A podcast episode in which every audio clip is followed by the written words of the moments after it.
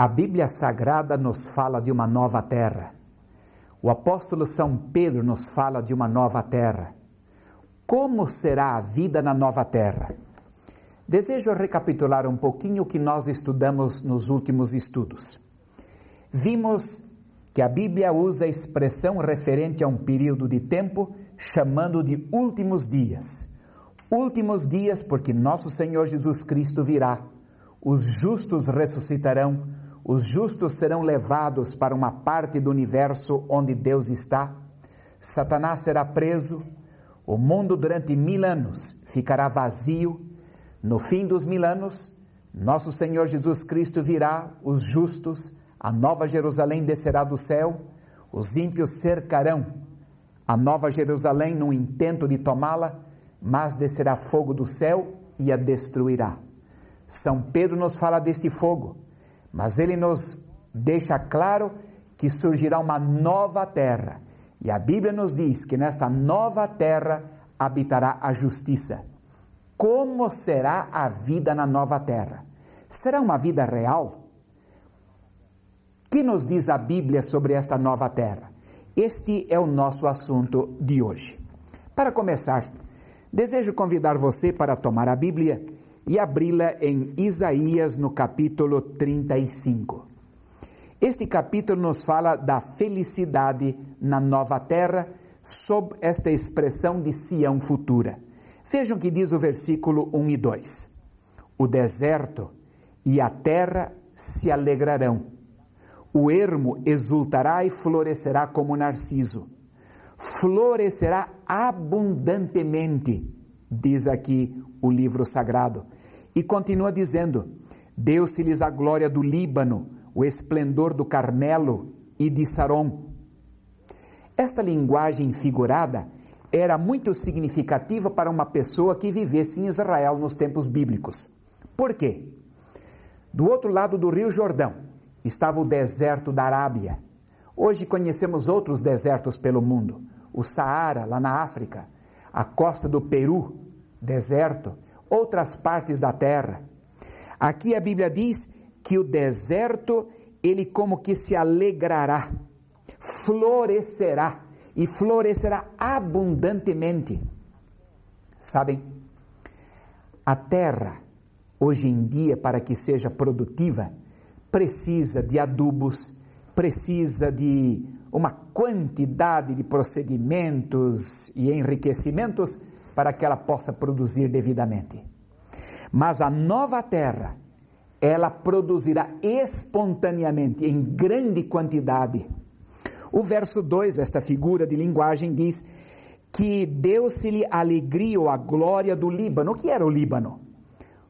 O Líbano, uma região ao norte da terra de Israel, onde cresciam os cedros famosos até hoje, árvores de uma exuberância inigualável, um tronco majestoso, uma copa esplendorosa. Depois diz: deu-se também a glória do Carmelo. Dizem os historiadores que a fertilidade do Carmelo era tal que bastava que algumas sementes caíssem por ali e brotavam as videiras e produziam em quantidade, assim as azeitonas também, as oliveiras. E depois fala na glória do Saron, aquela planície verde entre as montanhas do centro de Israel e o mar Mediterrâneo, muito azul à distância. E para quem contemplava das montanhas, via aquela planície verde, um verde encantador aos olhos e depois as praias e o mar em contraste. Esta é uma descrição de como será a nova terra. Uma terra fértil, uma terra bela, uma terra frutífera, não como a terra está atualmente, que necessita de tantos fertilizantes, tantos processos para que possa produzir. Isto é um quadro que a Bíblia nos dá de como será a terra. Vejamos agora alguma coisa mais que o capítulo nos diz nos versículos 5 e 6. Então se abrirão os olhos dos cegos e se desimpedirão os ouvidos dos surdos. Os coxos saltarão como cervos e a língua dos mudos cantará. pois águas arrebentarão no deserto e ribeiros no ermo. Não haverá cegos na nova terra. Certa vez fui visitar uma casa de cegos. Era um dia muito frio.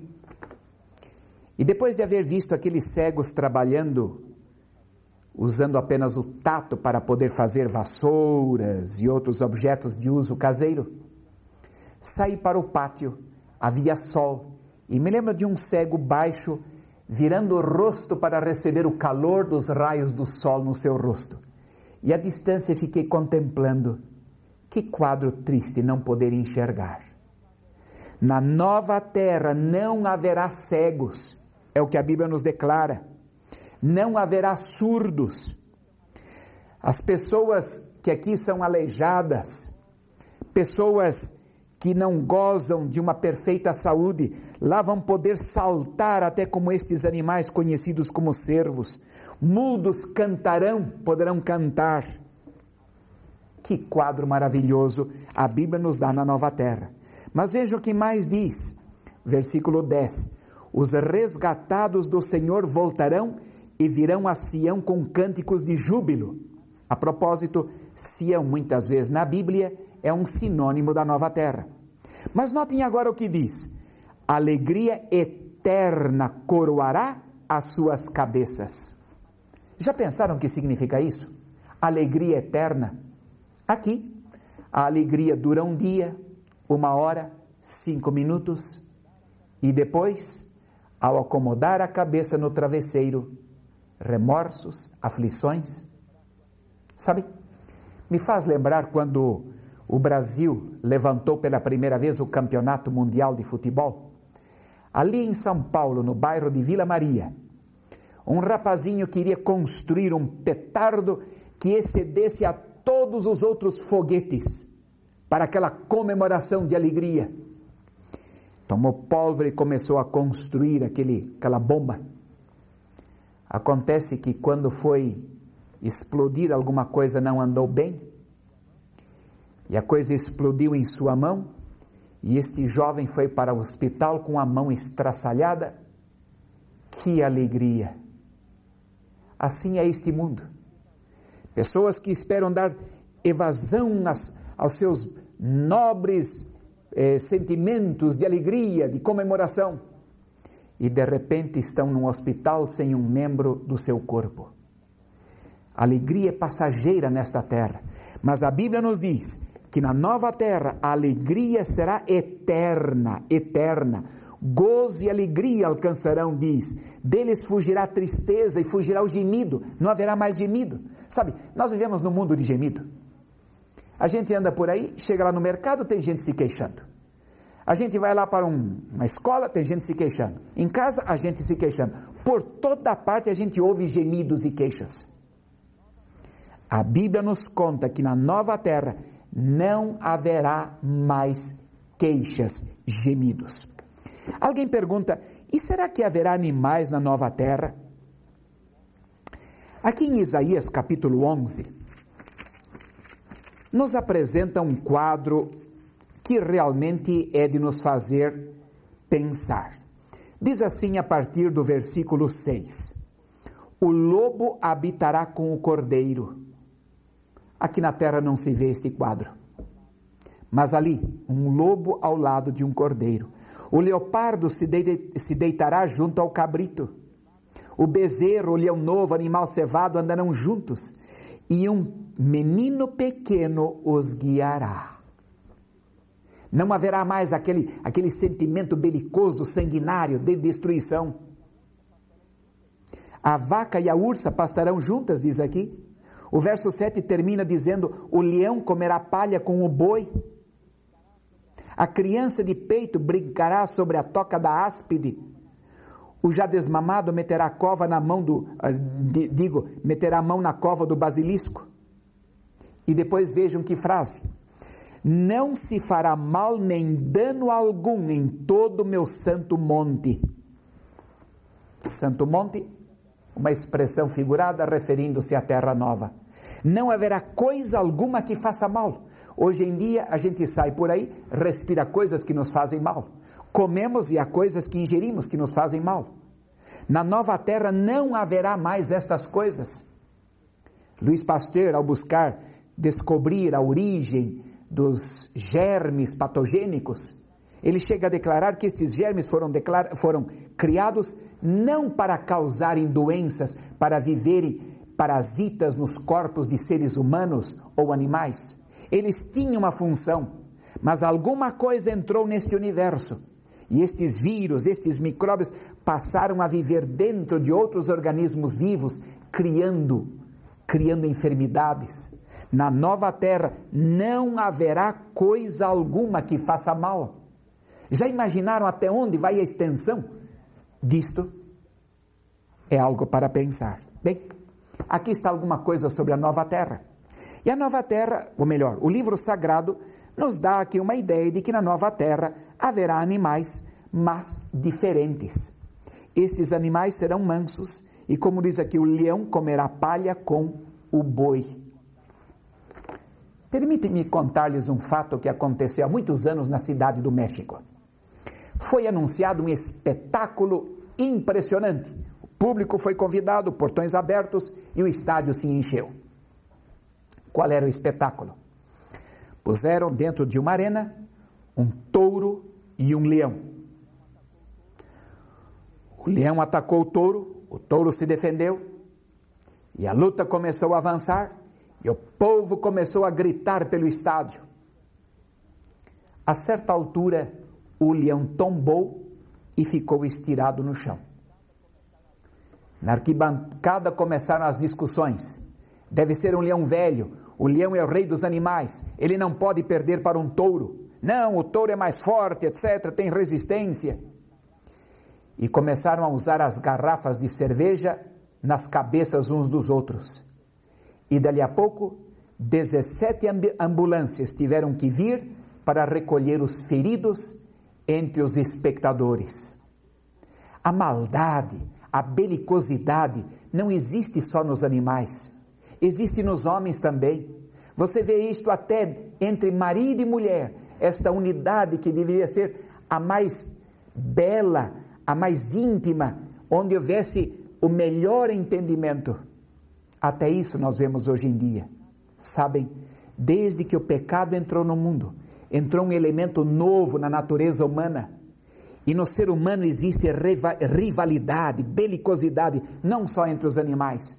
E o resultado são guerras, morte, destruição. Estas coisas não existirão mais na nova terra. Aqui temos um pequeno vislumbre de como será a nova terra. Acontece que a Bíblia nos fala também que esta nova terra terá uma capital. Mas antes de ver a capital, deixe-me mostrar-lhes algo mais aqui em Isaías, neste profeta maravilhoso, do que ele nos conta quanto às atividades na nova terra. E sabem por que eu quero ler este pequeno eh, texto da Bíblia Sagrada?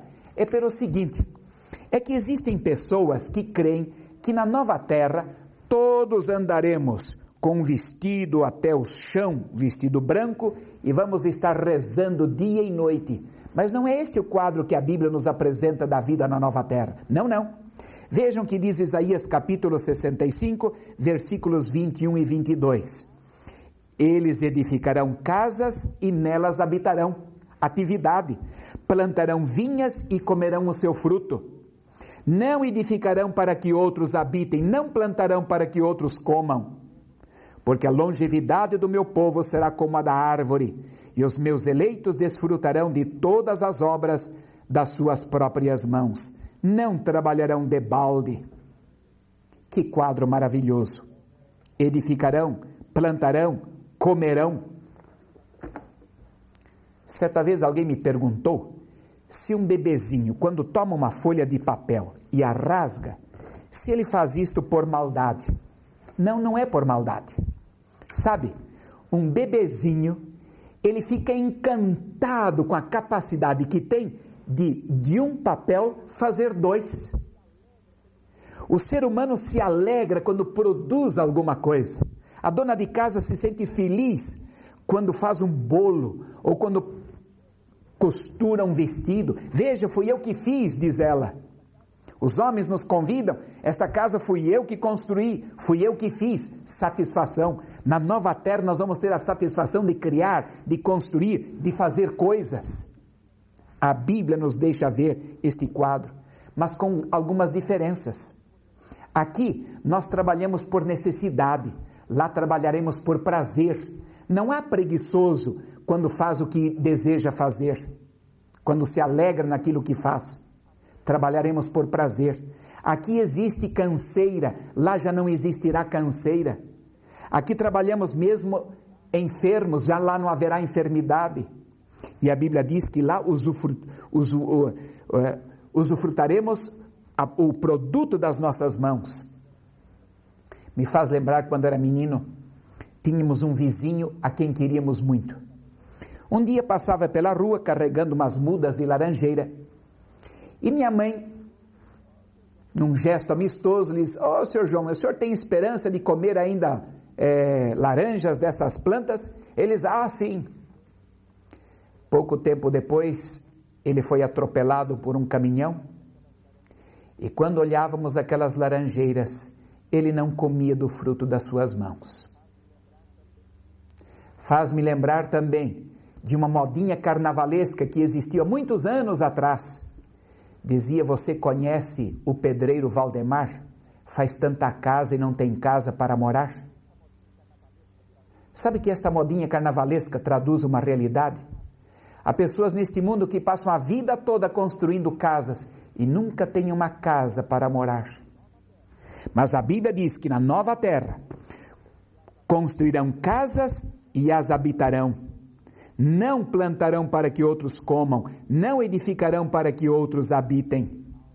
Não trabalharão de balde haverá atividade, haverá criatividade, uma vida real, uma vida de satisfação, uma vida feliz, sem doenças.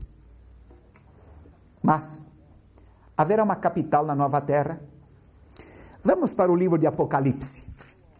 Vejam que Deus mostrou ao apóstolo São João em visão. Aqui no capítulo 21, lemos o seguinte: Diz São João: Vi novo céu e nova terra.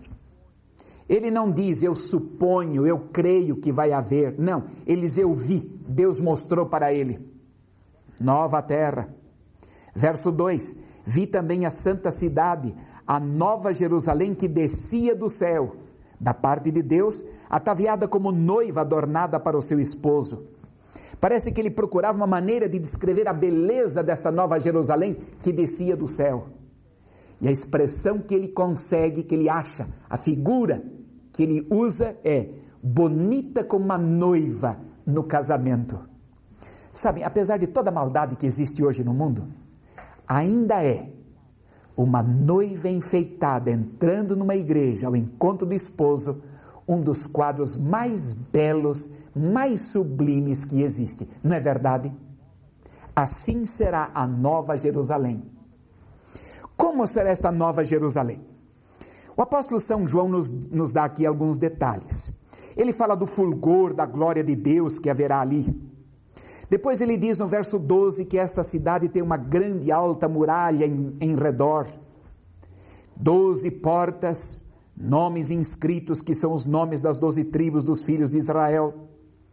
Depois, no verso 14, ele diz que a muralha da cidade tinha doze fundamentos. E sobre estes fundamentos estavam os nomes dos doze apóstolos. A cidade, diz ele, é quadrangular. O seu comprimento, largura e altura são iguais. E ele mediu até 12 mil estádios. Um estádio anda ao redor de 180 metros. Fazendo o cálculo, se é que esta medida é do perímetro da cidade, esta cidade deve ter mais de 500 quilômetros de lado. Isto me faz pensar haverá um lugarzinho ali para mim também. E haverá um lugarzinho para você também. Que mais diz ele da Nova Jerusalém? Ele diz que esta cidade tem nos seus fundamentos adornos de pedras preciosas. Versículo 19 e 20, vejam. O primeiro fundamento é de jaspe, o segundo de safira, o terceiro de calcedônia, esmeralda, sardônio, sárdio, crisólito e assim por diante pedras preciosas, onde hoje em dia os pedreiros costumam colocar as pedras de menos valor, ali estão pedras preciosas. Ruas, diz ali, calçadas com algo como o ouro. Certa vez estava num veículo e uma senhora se levantou naquele coletivo, naquele ônibus, pediu que o passageiro ao lado se levantasse, chamou o marido que estava mais atrás e procuraram e procuraram. Pensei o que teriam perdido. A certa altura notei quando ela mostrava ao esposo o anel de onde a pedra preciosa havia caído. Tanta preocupação como a pequena pedra preciosa. Na Nova Jerusalém, as pedras preciosas estão nos fundamentos do muro. Que comparação impressionante. O apóstolo São João também nos chama atenção para alguma coisa que não existia na nova terra, na Nova Jerusalém, nesta capital da nova terra. Vejam que ele diz no versículo 3 e 4. Então ouvi grande voz vinda do trono dizendo: Eis o tabernáculo de Deus com os homens, Deus habitará com eles. E veja o que diz o verso 4: E lhes enxugará dos olhos toda a lágrima.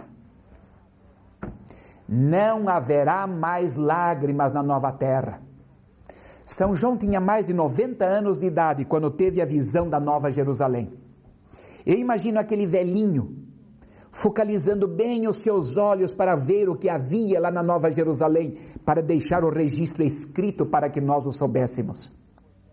E este velhinho, por certo, havia visto muita lágrima. Um nenezinho, quando nasce, os pulmões se abrem, dói e o nenezinho chora. E a vida começa com um choro. E quando alguém morre, o que encontramos são lágrimas, é choro. É por isso que dizem que a vida é um vale de lágrimas. Começa com lágrimas e termina com lágrimas. Mas aquele velhinho João examina Nova Jerusalém e não encontra mais lágrimas.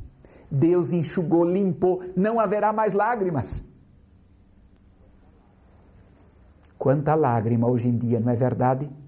Me lembro quando era estudante um certo dia ao pôr do sol lindo, enquanto a maior parte da juventude cantava, uma das moças mais formosas do colégio chorava lá num canto.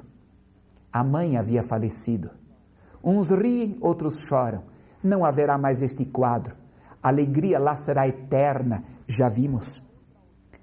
Qual foi a outra ausência que São João descobriu na Nova Jerusalém, na Nova Terra?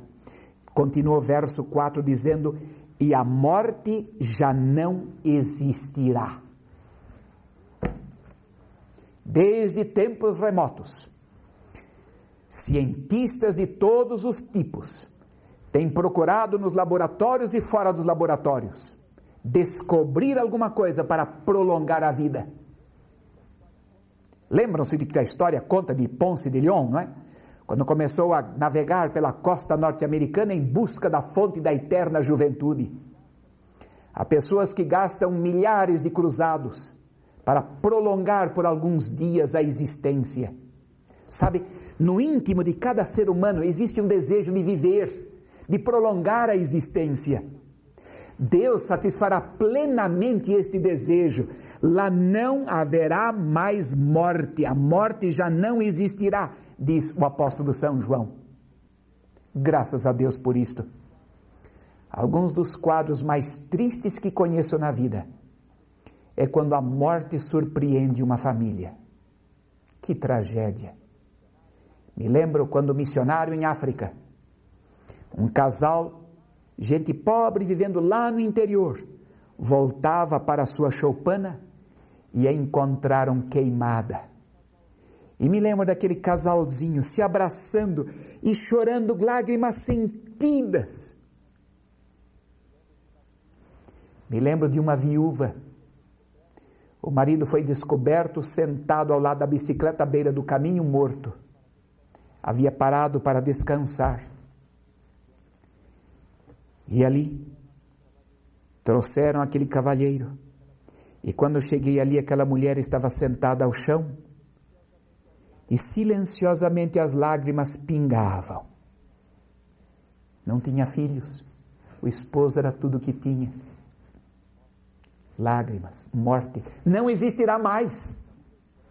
Graças a Deus por esta revelação. Deus nos ama, é por isso que escreveu isto aqui. A morte já não existirá, já não haverá luto, nem pranto, nem dor, porque as primeiras coisas passaram.